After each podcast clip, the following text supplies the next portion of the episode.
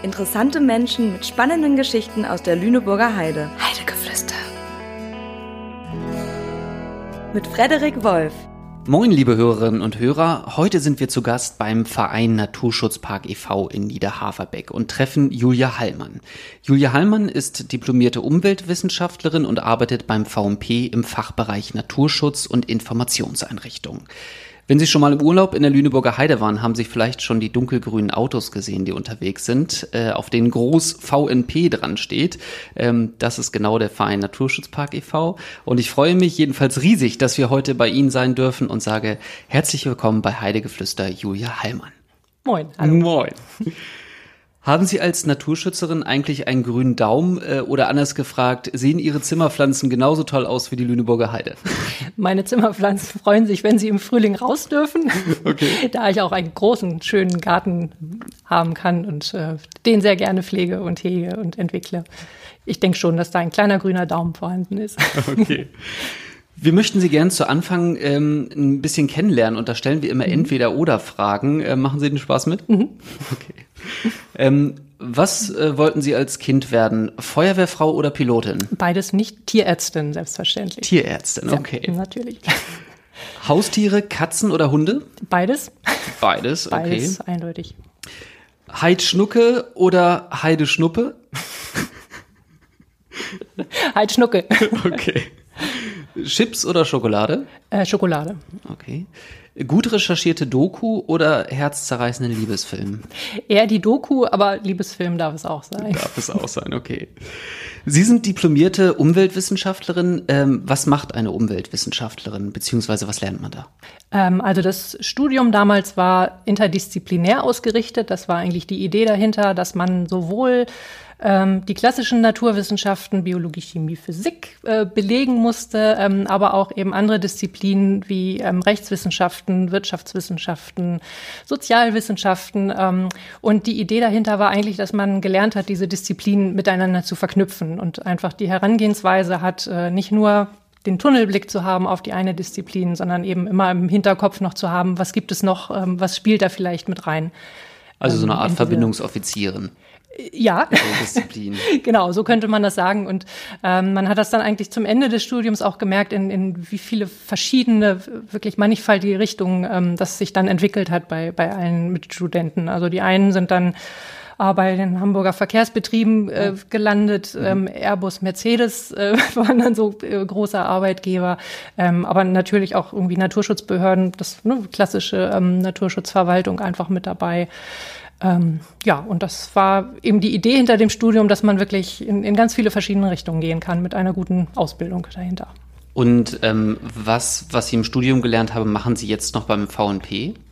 Ähm, nicht schwerpunktmäßig, ähm, aber die Idee natürlich dahinter, interdisziplinär an eine Arbeit heranzugehen, zu wissen, ähm, man muss das große Ganze im Blick haben. Ähm, das ist hier eigentlich immer noch so und das war auch ähm, mit der, der Gedanke, warum ich gesagt habe, ich möchte gerne unbedingt hier arbeiten, weil das eben der VNP interdisziplinär arbeitet. Ähm, er hat eben ganz viele ähm, ganz viele Richtungen, in die er ausgerichtet ist bei seiner täglichen Arbeit. Und da ist es natürlich von Vorteil, dass äh, ich mit diesen unterschiedlichen Richtungen umgehen kann und das alles zusammen vereine in dem, was ich dann hier tue. Ah, Okay. Heute äh, dreht sich alles äh, um den größten Schatz, den wir in der Lüneburger Heide haben, unsere Natur. Äh, Sie sind auch selbst in der Region aufgewachsen oder hat der Beruf Sie hierher verschlagen? Ich komme aus Gifhorn, aus der Südheide. Okay. ähm, und habe dann in Lüneburg studiert und dann meine Diplomarbeit hier im Naturschutzgebiet ähm, schon schreiben dürfen und ähm, habe dann auch diese Stelle ähm, hier bekommen. Von daher, ich bin jetzt nicht so weit in der Welt herumgekommen, bin dann mehr so Norddeutschland treu geblieben. Ähm, genau, aber es war ganz klar, ich wollte hierher. okay. Frau Heilmann, gehört die Lüneburger Heide eigentlich Ihnen? Mir persönlich nicht, nein. Obwohl ich sie mittlerweile schon so behandle, als äh, wäre das wirklich so, ähm, als äh, hätte man eben eine, eine große Verantwortung dafür. Ähm, 10.000 Hektar Fläche hier im Naturschutzgebiet Lüneburger Heide gehören der VP-Stiftung Naturschutzpark, für die ich arbeiten darf. Und äh, was fasziniert Sie an der Lüneburger Heide am meisten? Ähm, das ist eigentlich die Weite der Landschaft ähm, und die, die Unbewegtheit. Also ich, für mich ist das immer so ein bisschen wie ein, ein großes Gemälde, auf das man eben schaut, ähm, wo sich eigentlich gar nicht so viel drin bewegt und verändert. Ähm, der Himmel ist natürlich völlig faszinierend mit den Wolkengebilden, die immer wieder ähm, sich ändern. Äh, und dann aber auch trotzdem noch die, die Vielfalt der, der Lebensräume. Wenn man eben wirklich reinschaut, dann sind es ja nicht nur die lila Heideflächen, sondern auch die kleinen Heidemoore, wo dann plötzlich Enzianpflanzen ähm, drin auftauchen, was man gar nicht vermuten würde. Ähm, die Wälder, die, die ähm, Hutewälder hier mit den skurrilen Baumformen, ähm, ja, eine, eine große Vielfalt, die sich dann plötzlich auftut. Mhm. Wenn Sie das mal so geografisch skizzieren könnten, ähm, welches Gebiet ähm, betreut der VNP? Der VNP betreut seine Flächen im Naturschutzgebiet Lüneburger Heide, das von Soltau im Süden bis ähm, Hanstedt im Norden ungefähr reicht ähm, und dann von Egestorf im Osten nach Schneewerdingen im Westen. Ah, okay. Grob umrissen. Okay. Ähm, Sie und Ihr Team vom Verein Naturschutzpark bezeichnen sich auch als Hüter der Heide. Mhm. Was sind Ihre Aufgaben beziehungsweise was bewachen Sie eigentlich hier? ähm, wir haben uns eigentlich zur Aufgabe gemacht, seit über 100 Jahren das große Ganze hier im Gebiet zu erhalten. Ähm, ein schönes Bild ist eigentlich äh, eins der, der, allerersten Logos, die der Verein hatte. Das ähm, war ein Ritter, ähm, mhm. der mit einem, äh, ja, mit seinem ausgestreckten Schild dasteht. Und unter diesem Schild sieht man eben eine, eine große Landschaft mit einem Wald äh, und ganz viele unterschiedliche Tiere, die unter diesem Schild eben hindurchziehen. Mhm. Und das ist eigentlich so ein Bild, ähm, was ich immer so mit im Kopf habe für dieses Hüter der Heide, ähm, dass wir eben sagen, unter unserem Schild ähm, sollen sich alles versammeln können, was hier gelebt hat mhm. und immer noch lebt und weiterhin leben soll. Ähm, aber eben nicht nur Tiere und Pflanzen, sondern zu dem großen Ganzen dieser historischen Kulturlandschaft gehören genauso die Gebäude, die hier stehen, also Fachwerkgebäude mit dem Reddach obendrauf. Ähm, das ist dann auch, äh, ja, wir sagen immer so schön Nutzungsformen und Lebensformen. Mhm. Also auch die Waldweide, dass eben Tiere im Wald weiterhin weiden dürfen, damit eben diese Baumgestalten dann irgendwann entstehen. Ähm, die Imkerei gehört mit dazu, ähm, am liebsten noch die Korbimkerei, die manche Imker hier ja wirklich noch mit betreiben. Mhm. Ähm, und auch die Hüteschäferei, also wirklich Schäfer, die morgens mit ihren Tieren aus dem Stall ziehen, abends wieder zurückkehren. Ähm, das ist immer noch etwas, was wir hier im Gebiet mit ähm, unterstützen, äh, damit eben diese historische Kulturlandschaft weiterhin so erhalten bleiben kann. Okay. Ähm, ja, wie viele Hörer äh, wahrscheinlich und Hörerinnen wahrscheinlich wissen, die Lüneburg Heide ist eine Kulturlandschaft. Ähm, das heißt durch Menschen so geformt. Ähm, wie würde es denn hier aussehen, wenn wir die Landschaft über Jahrhunderte nicht verändert hätten? Dann wäre hier wahrscheinlich ein großer Wald ein großer Wald. Mischwald. ähm, also die, die potenzielle natürliche Vegetation, wie es so schön heißt, wäre Buchenwald. Mhm. Ähm, also wirklich diese ähm, großen Buchen, wo nicht mehr so viel drunter wächst. Mhm. äh, ja, ein großer dunkler Wald. Okay. Mhm. Wie ist die Heide denn so entstanden, wie sie heute aussieht? Also woher kommen die weiten lila Heideflächen und die süßen Heidschnucken? ja, wir hatten schon das Wort Kulturlandschaft jetzt ein mhm. paar Mal mit dabei, ähm, wobei wir immer noch sagen historische Kulturlandschaft. Ähm, ähm, ja, wir müssen ein bisschen zurückgehen bis in die äh, Jungsteinzeit. Okay. Viele tausend Jahre.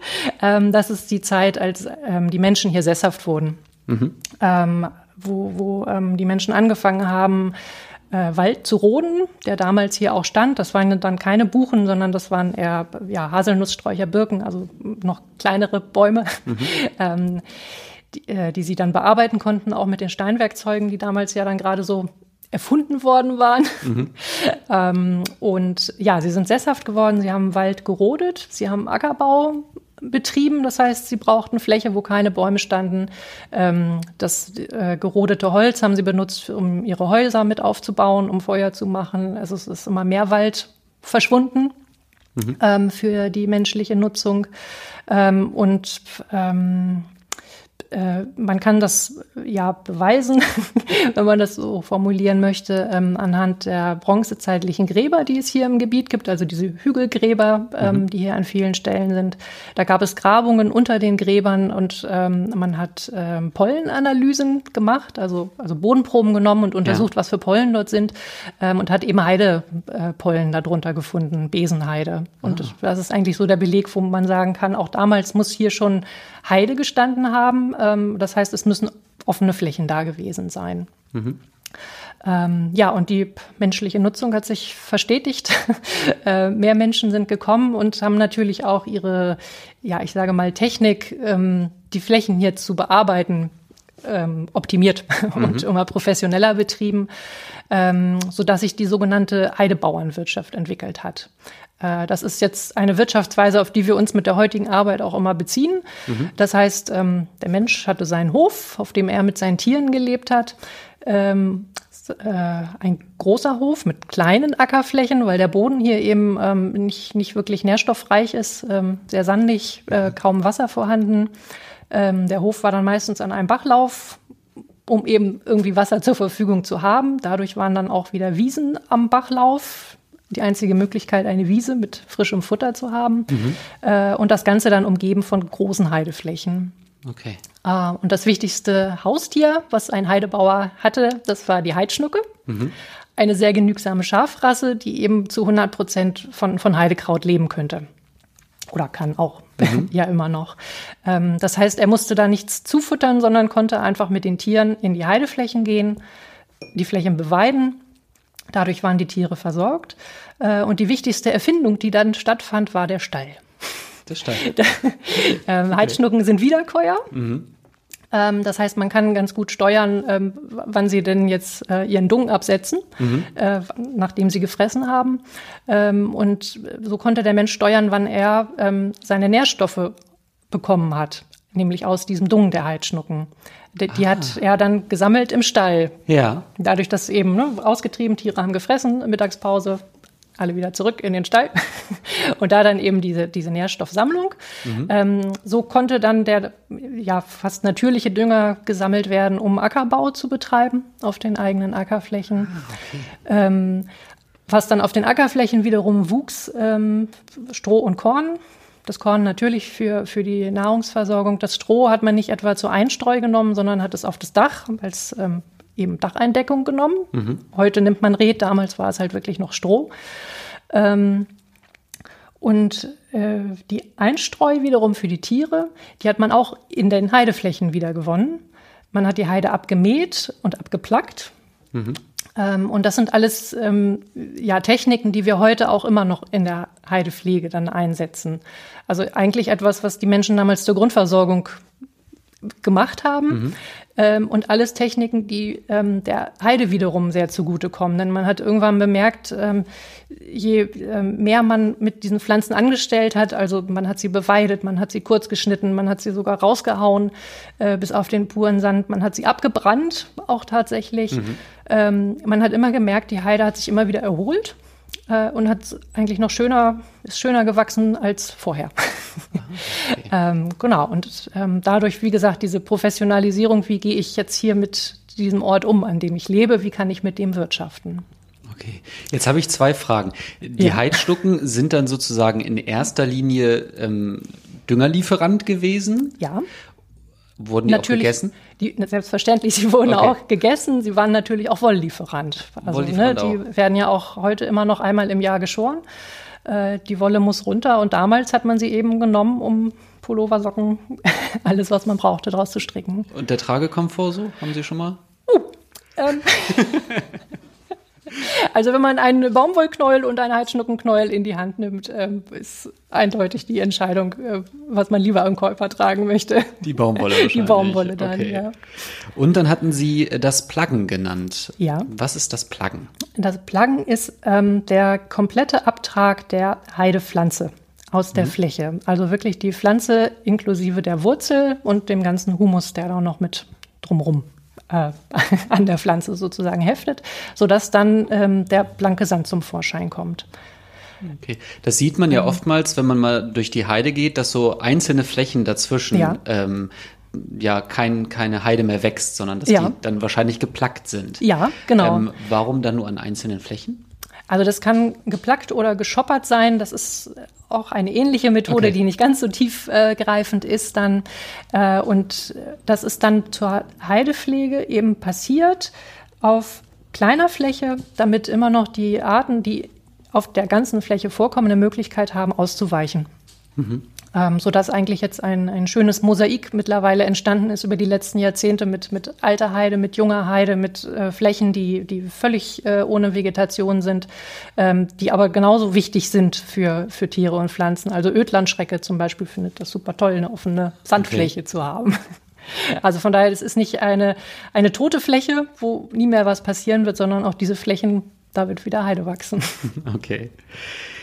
Mich würde interessieren, jetzt historisch, ähm, die Heide ist eine Kulturlandschaft und die ist durch die, sage ich mal, Landwirtschaft so gewachsen, als der Mensch sich hier angesiedelt hat. Ähm, wann kommt denn dann der VNP ins Spiel und hat gesagt, okay, ähm, die Landschaft, die jetzt hier geschaffen worden ist, müssen wir schützen? Wie ist das gekommen? Ähm, der VNP kommt eigentlich ins Spiel, als diese Heidebauernwirtschaft nicht mehr funktionierte, beziehungsweise als die übernutzt worden ist. Okay. Ähm, das ist dann auch äh, die Zeit, als zum einen der Mineraldünger erfunden worden ist. Ähm, das heißt, in der Landwirtschaft konnte plötzlich mit künstlichen Sachen gedüngt werden. Man musste nicht mehr mühsam die, diese Schnuckenkot ähm, im Stall irgendwie zusammensuchen, sondern man konnte sich den Sack Dünger auf der Eisenbahn kommen lassen. Super praktisch. Okay. ähm, äh, Heidebauern sind natürlich da immer so ein bisschen skeptisch gewesen. Ähm, und haben dann erstmal gesagt, ja, wieso sagt Dünger? Ich, ich mache einfach, ich stocke meine Heidschnucken auf. Ich mache mehr Heidschnucken, umso mehr Dünger habe ich dann. Mehr Heidschnucken heißt auch mehr Beweidung. Ähm, man braucht mehr Streu im Stall, das heißt, die, die Heideflächen wurden einfach übernutzt. Ähm, und viele Heidebauern konnten auch wirtschaftlich einfach nicht mehr überleben hier von ihrer Wirtschaftsweise. Ähm, wir hatten vorhin die Baumwolle ähm, kurz mit angesprochen. Auch die kam plötzlich aus Übersee. Ähm, niemand wollte mehr Heidschnuckenwolle haben. Alle haben gesagt, gib mir die Baumwolle, behalt deine Wolle. Ja. Ähm, äh, auch die Imkerei, die, die ein ganz wichtiger Wirtschaftsfaktor war für einen Heidebauernhof, ähm, der Wachs für Kerzen ohne Strom damals noch, ne, äh, enorme Mengen an Kerzen, an Wachsbedarf.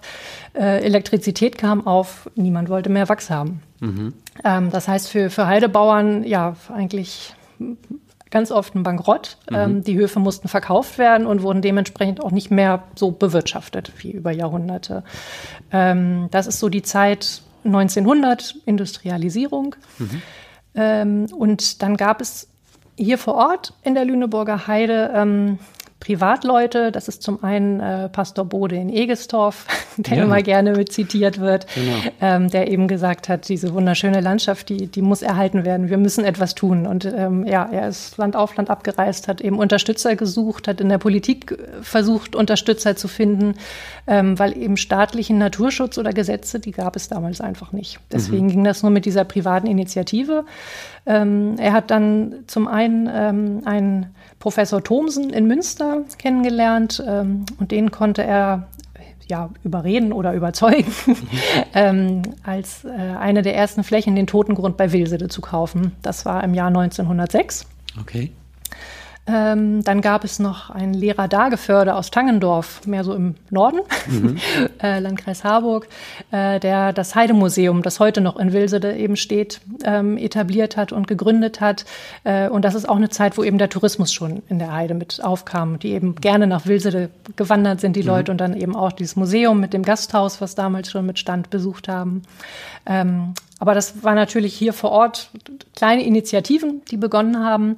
Äh, Und parallel dazu gab es Überlegungen, die mehr im Süden Deutschlands stattgefunden haben, äh, nämlich in Stuttgart bei dem Kosmos Verlag. Den gibt es heute immer noch. Stimmt, da gibt's ja diese Bücher, die, also ich habe beispielsweise ein Buch, wie man, wie man äh, Pflanzen im Garten richtig beschneidet Ja. vom Kosmos Verlag. Ja, genau. Oder was blüht denn da, was liegt denn da? Ja, Ähm, genau. Ja. Diese ganzen Bände.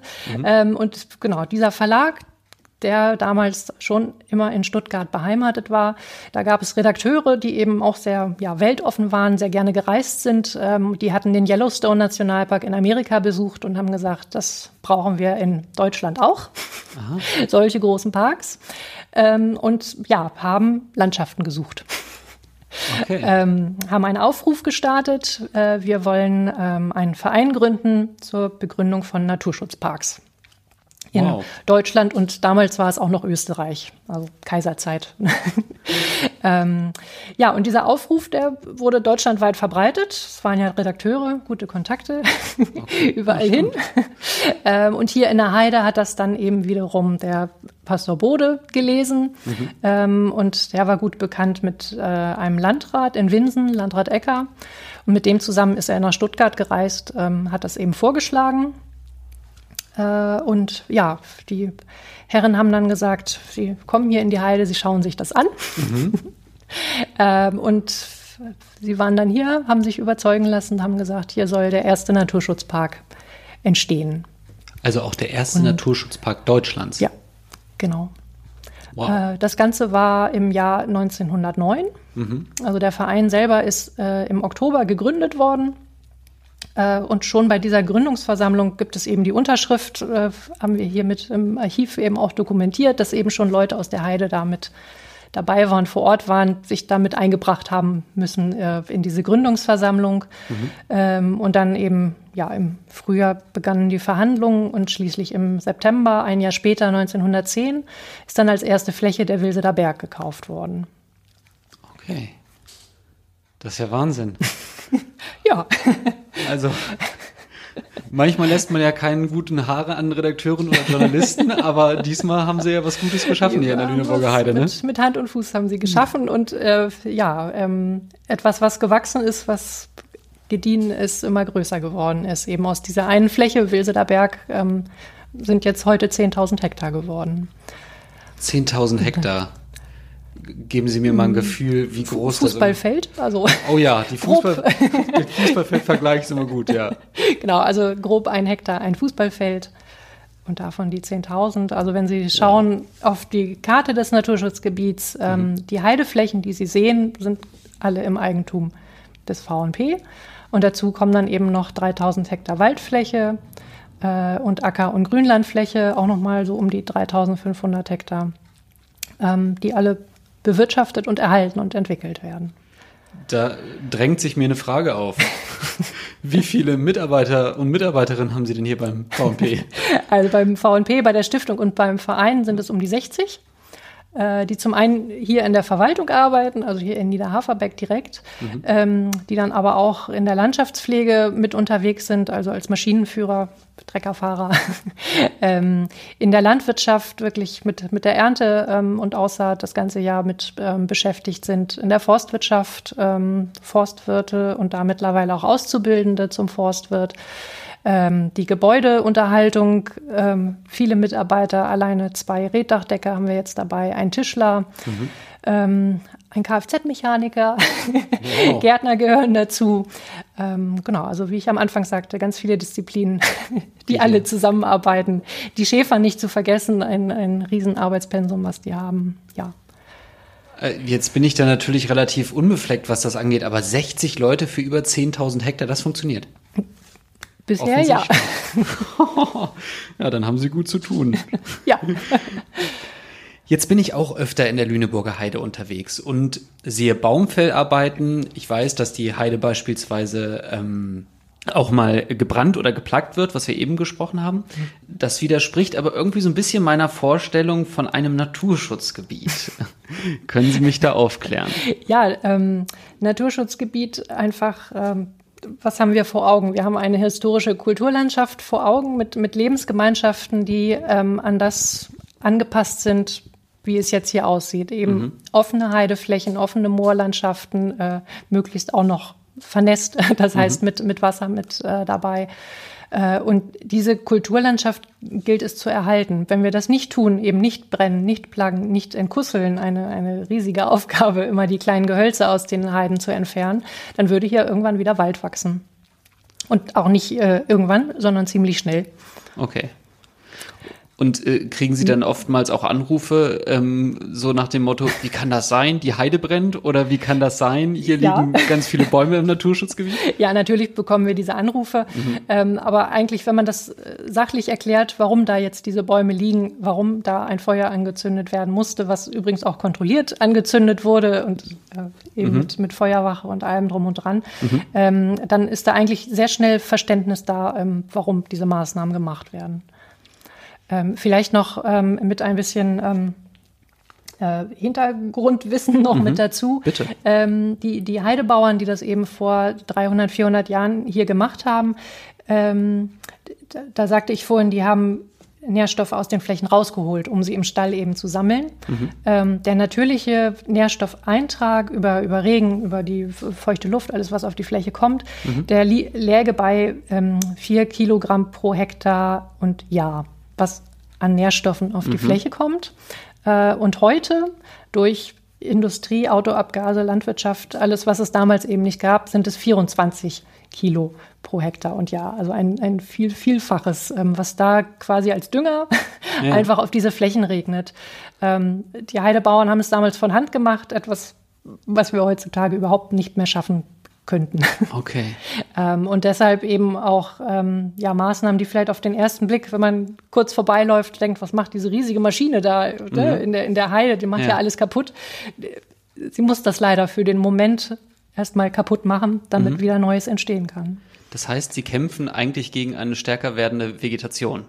Äh, gegen eine sich verändernde Vegetation. Okay. Also aus den, in, in den Heideflächen ähm, wächst ganz natürlich Gras, also mhm. zum Beispiel die Drahtschmiele oder das Pfeifengras, das kommt da ganz natürlich vor. Ähm, aber es geht immer so ein bisschen darum, ähm, wer gewinnt jetzt. Mhm. Und Heide ist eigentlich eine Pionierart. Also wenn jetzt geplackt wird, gebrannt wird, ähm, dann ist die Heide super schnell wieder da, weil mhm. sie einfach diesen, diesen Pioniervorteil hat, dass sie da drauf ähm, genetisch äh, ne, ähm, gepolt ist, sage ich jetzt mal, ja. ähm, einfach zu wissen, da ist jetzt ganz viel Licht, ähm, da sind zwar wenig Nährstoffe, jetzt kann ich wachsen, jetzt muss mhm. ich wachsen, jetzt kann ich loslegen. Ähm, und das ist eben etwas, was wir uns zunutze machen mit diesen ganzen Maßnahmen ähm, und eben verhindern, dass, dass andere die Heide überwachsen können. Ah, okay. Was sind denn eigentlich Freuden und was sind Sorgen beim VNP? ähm, ich habe diese Frage ehrlich gesagt vorhin schon einem Kollegen kurz mal gestellt, weil ich ja Ihre Fragen einmal kurz angucken hm, durfte ja. vorher. ähm, und äh, das war der Kollege aus der, aus der Gebäudeabteilung und der mhm. sagte so, ja, eigentlich, wenn ich jetzt hier so aus dem Fenster gucke, eine, ein, ein Bild einfach, was man auch wieder vor Augen haben kann. Ähm, das ist das Reddach, wo langsam sich das Red auflöst, wo das Loch entsteht. Mhm. Das ist die Sorge und die Freude ist dann einfach, wenn, wenn dieses Dach wieder geflickt ist. Mhm. Äh, ne, wenn das wunderschöne neue helle Dach äh, entstanden ist und man sich eben dran freuen kann, dass es wieder funktioniert hat. Äh, so eine, ein schönes Element in dieser ähm, Kulturlandschaft wieder zu erhalten. Und ähm, ich glaube, das ist hier in unseren Fachbereichen, die wir ja ähm, weit gestreut dann haben, eigentlich etwas, was ähm, wir alle dann so fühlen, dass wir alle in jedem Gebiet die, die Sorge mhm. haben, dass, äh, was da gerade passiert ist und dann uns freuen, ähm, wenn wir das dann wieder bewältigen konnten. Wenn Ihre Arbeit Früchte trägt, sozusagen. Genau. Okay. Wenn ich als Urlauber oder Urlauberin durch die Lüneburger Heide wandere und im Naturschutzgebiet unterwegs bin, was sollte ich dann beachten? Eigentlich ist der Moment, wenn Sie Ihr Auto abstellen, mhm. schon der wichtige Moment, weil das dann eigentlich ja auf einem offiziellen Parkplatz erfolgt, mhm. äh, wo eine große Infotafel installiert ist. Und okay. da steht eigentlich alles Wichtige drauf, ähm, nämlich auch die Regeln und Gebote, ähm, die für das Naturschutzgebiet gelten. Mhm. Ähm, und das ist eigentlich äh, ganz grundlegend einmal das Wegegebot, dass man sich eben an die Wege im Naturschutzgebiet halten muss, nicht kreuz und quer in die Flächen laufen darf, mhm. ähm, sondern auf den Wegen bleiben sollte. Ähm, man darf nicht grillen, kein Lagerfeuer anzünden. Ähm, auch wenn wir die Heide abbrennen, ähm, mhm. das machen wir, wie gesagt, kontrolliert. Mit der Feuerwehr Mit zusammen. der Feuerwehr und einem großen Wasserwagen ja. zusammen. Ähm, und einfach die Gefahr ähm, Heide- und Waldbrand ist, ist, enorm groß, gerade bei einem ähm, so trockenen Sommer, wie wir ihn jetzt hier haben. Mhm ähm, dass wir das unbedingt ähm, verhindern müssen. Ähm, und äh, dazu kommt dann noch der Leinenzwang für alle Hundebesitzer, dass das mhm. eben ganzjährig gilt, nicht nur zur Brut- und Setzzeit wie in vielen anderen Gebieten, sondern hier gilt ganzjährig, den Hund bitte an der Leine zu führen. Ähm, Zum einen äh, sind die Heidschnucken der Grund. Ähm, okay. Die stehen häufig an Stellen, die man vielleicht vom Weg gar nicht so sieht ähm, und meint, oh, jetzt kann ich meinen Hund mal laufen lassen. Der Hund weiß sehr genau, wo diese Heidschnucken dann sind. Ja, okay. und freut sich und fängt dann womöglich an, die, die Tiere auch zu treiben. Ähm, mhm. Es bricht Unruhe aus, etwas, was für Heidschnucken ähm, gar nicht so gut ist. Okay. Ähm, und natürlich die Waldtiere, ähm, die, die in der Natur dann auch mit da sind, ähm, die würde ein Hund auch sofort finden und wittern. Und die sollen natürlich auch ungestört auf ihren Flächen bleiben können. Die sind es gewohnt, dass, dass Menschen im Gebiet da sind. Die sind es auch gewohnt, dass ein Hund äh, mit unterwegs ist. Aber sie sind es eben auch gewohnt, dass diese Besucher auf ihren Wegen bleiben und eben die Tiere ungestört in ihren Flächen sein können. Ja, und als letztes ist vielleicht noch, ähm, weil es jetzt immer aktueller wird, ähm, dass eben auch Drohnenflüge nicht erlaubt sind hier im Naturschutzgebiet. Also okay. alles, was an Flugkörpern ja. unterwegs sein könnte, ist eben auch für ähm, die Tierwelt eine Störung. Gerade die Vögel, die hier im Gebiet ähm, beheimatet sind, für die stellt eine Drohne einen Greifvogel dar und äh, eben auch Aufregung, ah. ähm, die dann entsteht. Und ähm, deswegen bitte auch keine Drohnen. Sie haben es gerade angesprochen, die Brut- und Setzzeit. Ja ähm, die ist ja nochmal speziell. Da hört man ja, also ich höre aus äh, verschiedenen Richtungen immer andere Informationen. Jetzt habe ich mal eine Spezialistin hier, ja. äh, Brut- und Setzzeit in der Lüneburger Heide. Ja. Von wann bis wann und ähm, was bedeutet das denn? Also wir sagen eigentlich immer von Anfang Mai bis Mitte Juli ähm, mhm. ist diese sogenannte Brut- und Setzzeit. Ähm, es ist eben die Zeit, wo die Vögel anfangen zu brüten mhm. und ihre Gelege dann ähm, auch, äh, wo die dann schlüpfen. Ähm, die Setzzeit eben die Wildtiere, die Säugetiere, die dann einfach auch ähm, an, an Rehkitzen und ähm, alles, was an, an kleinen äh, Nachwuchstieren dann hier rumwuseln kann. Das ist einfach die Zeit, ähm, die die Tiere braucht, brauchen, äh, damit dieser Nachwuchs ungestört aufwachsen kann. Und gerade mhm. diese, diese ersten Wochen und Monate sind enorm wichtig, ähm, äh, dass eben der Energiehaushalt, das, das Wachstum von diesen wirklich kleinen, frisch geborenen Tieren, ähm, dass das eben in Ruhe vonstatten gehen kann und sie nicht unnötig Energie verschwenden für ähm, ja, Flüchten äh, ne, vor, vor Störungen, die dann einfach stattfinden. Okay. Bieten Sie denn als Verein Naturschutzpark auch, ähm, sage ich mal, Angebote für Touristen an? Ähm, also wir haben das, ich sage mal, klassische Angebot für mhm. Touristen. Das sind zum einen ähm, geführte Wanderungen. Mhm. Ähm, das sind drei verschiedene, die einmal in Wilsede direkt am Heidemuseum stattfinden, am Tützberg ähm, und in Wilsede Richtung Wilseder Berg. Das ist so das klassische Angebot, sage mhm. ich mal. Ähm, dann betreiben wir noch äh, drei Ausstellungshäuser. Ähm, das ist in Wilsede das Heidemuseum, ähm, eben schon eins der ältesten in ganz Niedersachsen, äh, wo man sehen kann, wie, wie Mensch und Tier eben hier gelebt haben zu Heidebauernzeiten. Ähm, hier in Niederhaferbeck sind das die Bienenwelten wo es ganz klar um die Honigbiene, um die Wildbienen äh, und um die Imkerei, auch die Korbimkerei hier im Gebiet mitgeht. Äh, und dann in Undeloh das äh, Heide-Erlebniszentrum. Das ist eben eine große Ausstellung über drei Stockwerke, wo es äh, von der Eiszeit bis zur Jetztzeit, kann man mhm. fast sagen, um die Entwicklung der Heide geht. Man kann eben auch in kleinen Filmen sehen, die, ganzen Heidepflegemaßnahmen, die wir jetzt immer so theoretisch angesprochen haben, mhm. die sind da eben in Filmen mit dargestellt. Ähm, ja, und eigentlich eine, eine Ausstellung für, für jedes Alter haben wir da eigentlich etwas drin, was man entdecken und erleben kann. Okay. Frau Heilmann, jetzt ähm, fragen wir jeden unserer Gäste immer mal nach einem Lieblingsplatz, also nach einem Geheimtipp, wo man sich vielleicht besonders wohlfühlt, wo, wo man besonders glücklich ist, wo man die Landschaft vielleicht gut genießt in der Lüneburger Heide. Ähm, würden Sie hm. Ihren Lieblingsplatz teilen? Ja, das ist mein, äh, meine Sonnenliege im Garten. Also da passt niemand mehr mit drauf. Okay. und ähm, nein, ansonsten ist es eigentlich die, die ähm, Tageszeit ähm, morgens, wenn ich in Wilsede bin, mhm. ähm, gerade jetzt Frühling, Sommer, ähm, sich da einfach in, in diesem äh, Ort zu bewegen, der dann eine, eine ganz andere Atmosphäre hat ähm, mhm. als, äh, ja, ich sag mal, mittags oder nachmittags. Dann ist es wirklich eine, eine ganz äh, stille, ruhige Zeit, äh, wo die Sonne gerade aufgegangen ist, äh, wo die Lichtstimmung ganz anders ist. Ähm, ja, etwas ganz Besonderes für mich. Ja, vielen Dank für den Tipp. Frau Hellmann, ich danke Ihnen vielmals, ähm, dass wir zu Gast beim Verein Naturschutzpark sein dürfen und bedanke mich für die Einblicke in Ihre Arbeit. War echt hochspannend. Ähm, wenn Sie mehr über den VNP erfahren wollen oder sogar Mitglied werden wollen, dann lege ich Ihnen die Seite www.verein-naturschutzpark.de ans Herz. Ich sage auf Wiederhören und freue mich schon auf die nächste Folge Heidegeflüster. Tschüss, Frau Allmann. Tschüss. Lust auf Lüneburger Heide bekommen? www.lüneburger-heide.de Heidegeflüster. Ein Podcast der Lüneburger Heide GmbH.